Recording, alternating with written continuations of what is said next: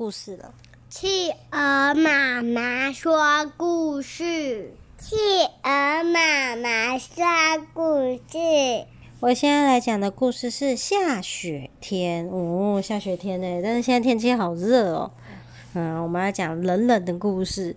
它的作者是艾兹拉·杰克·季兹。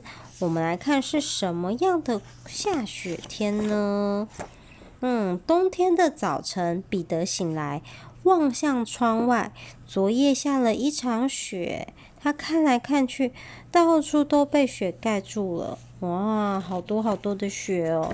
他吃完早餐，穿上雪衣，跑到屋子外面。路边堆了好高好高的雪，空出一条可以走的路。哇，咔嚓咔嚓咔嚓，他的脚陷进雪里面。他先用脚趾朝外的朝外的方式走，咔嚓咔嚓咔嚓，再用脚趾朝内的方式走，咔嚓咔嚓咔嚓。然后呢，他拖着脚步，慢慢的在地上画两条线。嘘，他发现雪地上露出一根一个东西，这个东西可以画出一条新的线。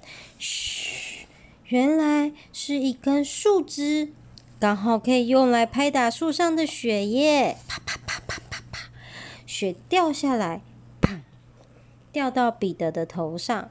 彼得走走走走走，他以为和大哥哥们打雪仗会很好玩，后来他才明白自己还不够大。大哥哥们都在打雪仗，他在旁边被雪球打。于是他做了一个微笑的雪人。啊、躺在雪地上，用手挥一挥，做了一个天使。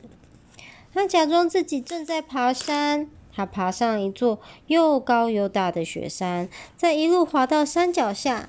他抓起一把又一把的雪，他压压紧了雪，压一压，做成圆圆硬硬的雪球，放到口袋里面，留到明天再玩。然后他走进温暖的屋里，妈妈帮他脱下湿湿的袜子。他把他那些奇妙的探险告诉妈妈。他一直在回想今天发生的事情。彼得上床以前检查他的口袋，口袋里空空的，哦，雪球不见了。彼得好伤心。他睡着了。他梦见太阳出来，所有的雪都融化了。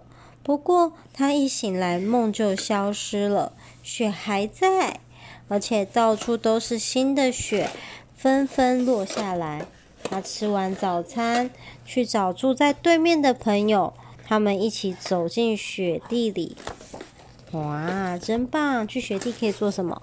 可以做雪橇。可以做雪橇还是雪球？雪球。